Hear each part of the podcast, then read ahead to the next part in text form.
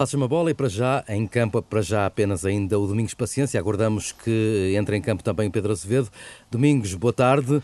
Olá, boa tarde. Eu, eu, eu eh, tinha outra pergunta para fazer de abertura, mas uh, vi agora, vi há pouco, que há uma proposta da Liga de Clubes para o regresso do público aos estádios eh, já na terceira jornada. Aos estádios, quero eu dizer, a um estádio.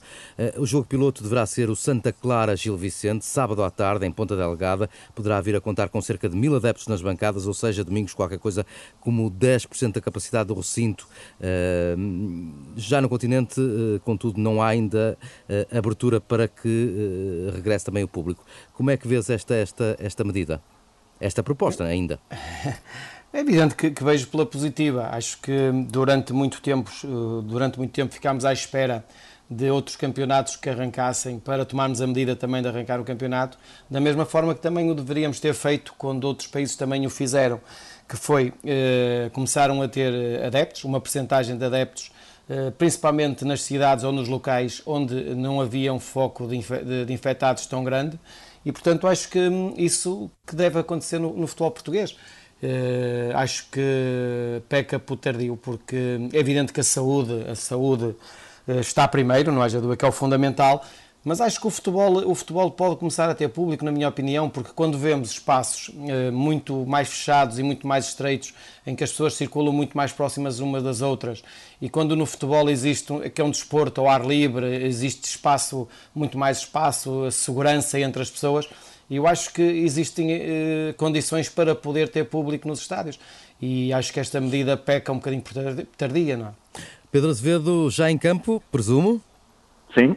Ora bem, eh, e, e começaria por esta notícia uh, do final de tarde, uh, uma proposta da Liga de Clubes para o regresso do público ao, ao estádio nos Açores, ao estádio para o jogo entre Santa Clara e o Gil Vicente, com esta nuance, apenas mil adeptos nas bancadas, ou seja, 10% da capacidade do recinto. Como é que vês esta medida com uma experiência piloto, caso venha de facto a concretizar-se? É de recordar que nos Açores eh, já era permitido 10% da lotação dos estádios dos campeonatos eh, eh, ou dos jogos disputados naquele território. Era uma decisão que já vigorava da Autoridade de Saúde Regional dos Açores. Dizer que não é por falta de vontade dos agentes do futebol que ainda não há público nos estádios.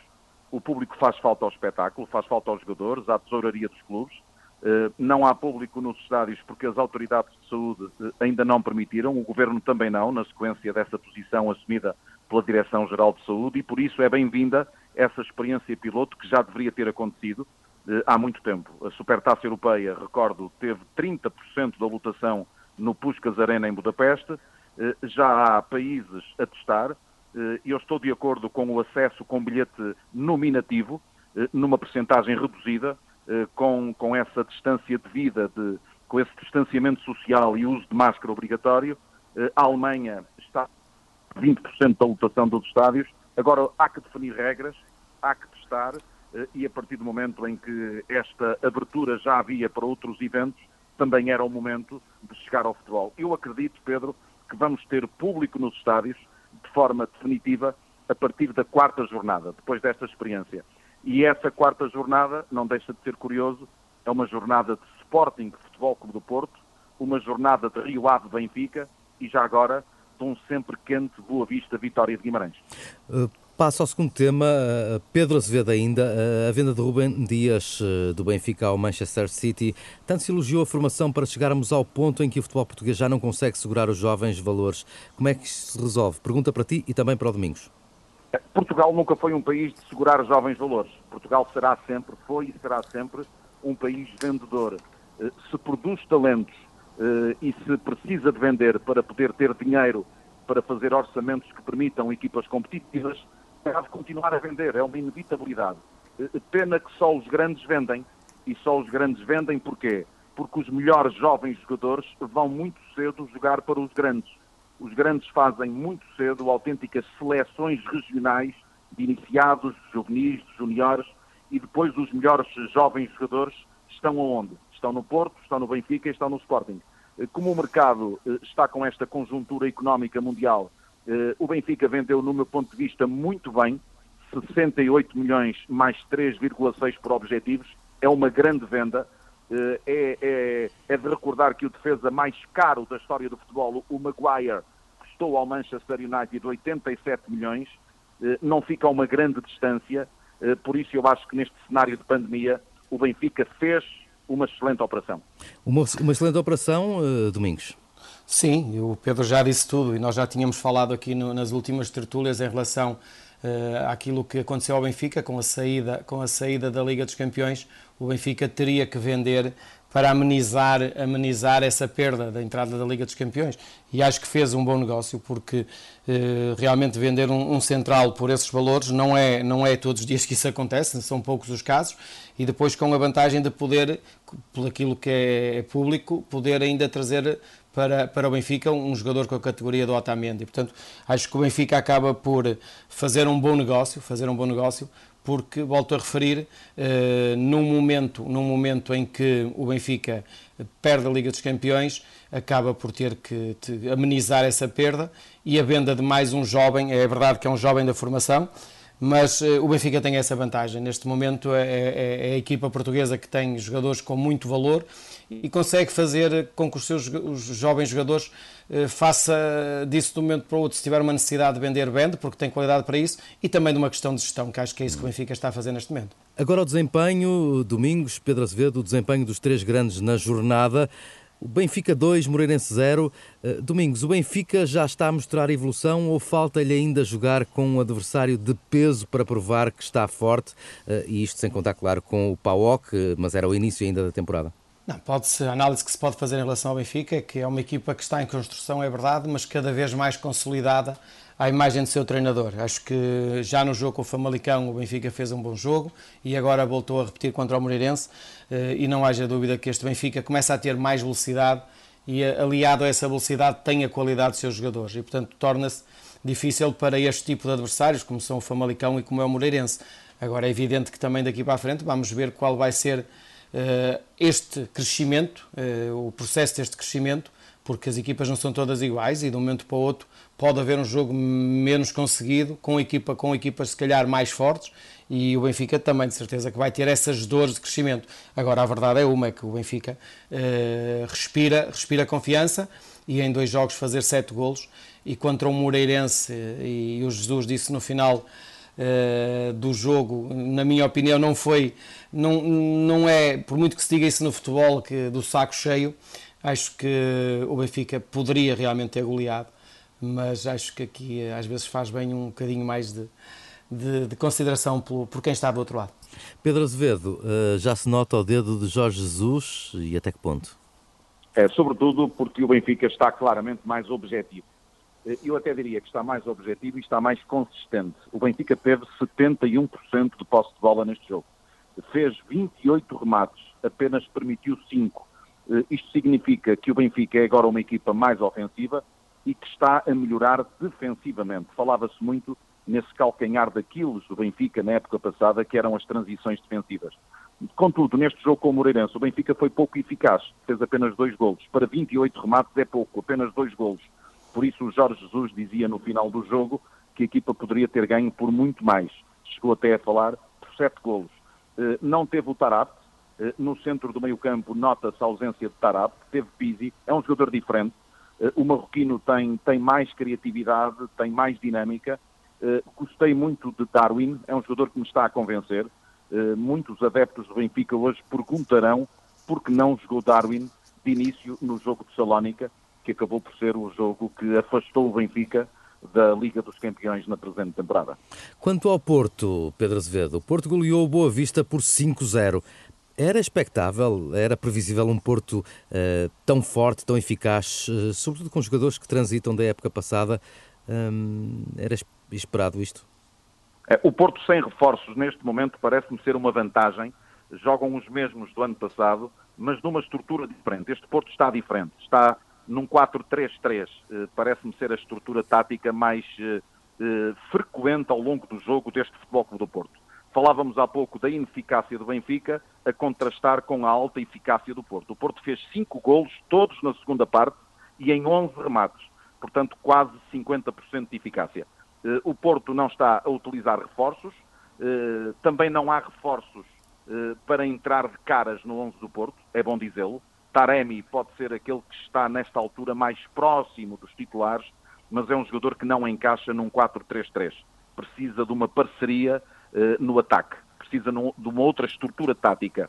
este Porto está a apresentar-se apenas com um avançado mais posicional, que é Marega, é o ponta de lança da equipa. Depois Corona e Otávio estão a jogar nos corredores, muitas vezes por dentro, para permitir as entradas por fora de Manafá e Alex Teles, que são os dois laterais. E depois há aquele colete de meio campo, Danilo, Sérgio Oliveira e Uribe, que está forte. Este Futebol Clube do Porto está, no meu ponto de vista, a jogar muito simples e com muita eficácia. Tem sido este o segredo deste arranque da época dos esportistas eh, e até está a resultar, porque há 29 anos que o Porto não marcava tantos golos nas duas primeiras jornadas do campeonato. Já marcou oito. Domingos, uh, não, os reforços não entram de caras. Onde é que cabem os reforços? Não, acho que neste momento, eh, da maneira como o Porto está, mesmo, mesmo eh, os reforços voltando, vai ser difícil, porque acho que o Porto mantém, mantém uma linha que vinha desde o ano passado. E não haja dúvida que o Sérgio entrou muito bem neste campeonato, quer no jogo com o Braga, quer agora no jogo com o Boa Vista. Este jogo com o Boa Vista havia alguma expectativa em relação ao Boa Vista, porque é uma equipa nova, é uma equipa que, que, que procura jogar mais à, à, bola, eh, nova no sentido de novos jogadores, porque acho que é uma mescla de veterania com, com, com juventude. Uh, e não haja dúvida que o, a primeira parte o Sérgio estudou bem este Boa Vista e depois na segunda parte tudo foi diferente. Mas até Taremi acho... vai ter de esperar, ele que foi cirurgicamente tão importante no primeiro jogo os resultados, eh, da forma como estão a aparecer, é natural que vai esperar, até porque esta, esta dinâmica que o Sérgio está a criar, a dar liberdade ao Marega, não se dando à marcação e aparecendo em zonas de finalização vindo de trás, eh, está a surtir efeito. E isto, eh, para um treinador, é o melhor que pode acontecer. Uma equipa estar a ganhar rotinas com um jogador de mobilidade como o Marega, eh, torna-se difícil para os reforços. E acho que o Sérgio está a criar essa boa dinâmica e depois com, a, com as mexidas que ele está a fazer e com, com, bem intencionais, como aconteceu na segunda parte com a mexida do Otávio para o meio e com a entrada de Lu, Luís Dias, acabou por, por ser um Porto mais dinâmico, mais forte e mais criativo. E quanto ao Sporting, Domingos, uh, venceu o Passo Ferreira por 2-0. Que imagem deu o Sporting, que entrou um pouco mais atrasado nesta, nesta temporada por força da Covid? Eu gostei, eu gostei do Sporting, porque hum, primeiro a jogar com três centrais, a jogar sem ponta de lança com referência, viu-se uma equipa de grande mobilidade, com, com muita irreverência, muita juventude, e, portanto, uh, acabou por ser um justo vencedor. Uh, acho que o Passos Ferreira teve algumas dificuldades em, fazer a leitura da forma como estava a jogar o Sporting e essas dificuldades ficaram bem patentes durante o jogo todo e o Sporting acaba por, por jogar bem. Agora é evidente que há muitos jogadores ainda de fora, esta equipa acredito que ainda possa ainda ser melhor, mas também a verdade é que o Passos Ferreira foi uma equipa fácil, porque não, não conseguiu incomodar este Sporting, verdade seja dita também por mérito por aquilo que o Sporting fez. O Sporting Clube de Portugal entrou bem, Pedro Azevedo, já o Sporting de Braga nem tanto. O que é que se espera? É, eu acho que nenhum nem outro são candidatos ao título esta época, nem Sporting nem Braga. Vai ser outra vez uma luta bipolarizada entre Porto e Benfica. Mas este início de época do Sporting é atípico, eh, porque recorde-se que o Sporting se refugiou no Algarve para fugir ao surto do coronavírus antes do jogo da Liga Europa, nove jogadores infectados, três elementos do staff, incluindo o treinador e até o médico, e desde, desde meados de agosto o clube já reportou 27 casos positivos. Ou seja, não seria de esperar se calhar um, um, um começo tão, tão efusivo. É, é, um, é um início muito condicionado do Sporting por, por, tudo, por todos estes problemas relacionados com os casos positivos de coronavírus. Uh, depois do adiamento do jogo da primeira jornada com o Gil Vicente, a equipa venceu para a Liga Europa frente ao Aberdeen, respondeu bem, venceu muito bem ontem o jogo em Passos de Ferreira, foi um justo vencedor, partilho a 100% a opinião do Domingos Paciência, uh, e o que vale uh, verdadeiramente uh, esta equipa, o que é que vale verdadeiramente este Sporting, fica a questão. É uma questão que ainda não é possível dar uma resposta, porque este Sporting ainda está nesta fase embrionária, muito condicionado por todos estes problemas, eh, faltam menos de três semanas para o jogo com o Porto em Alvalade.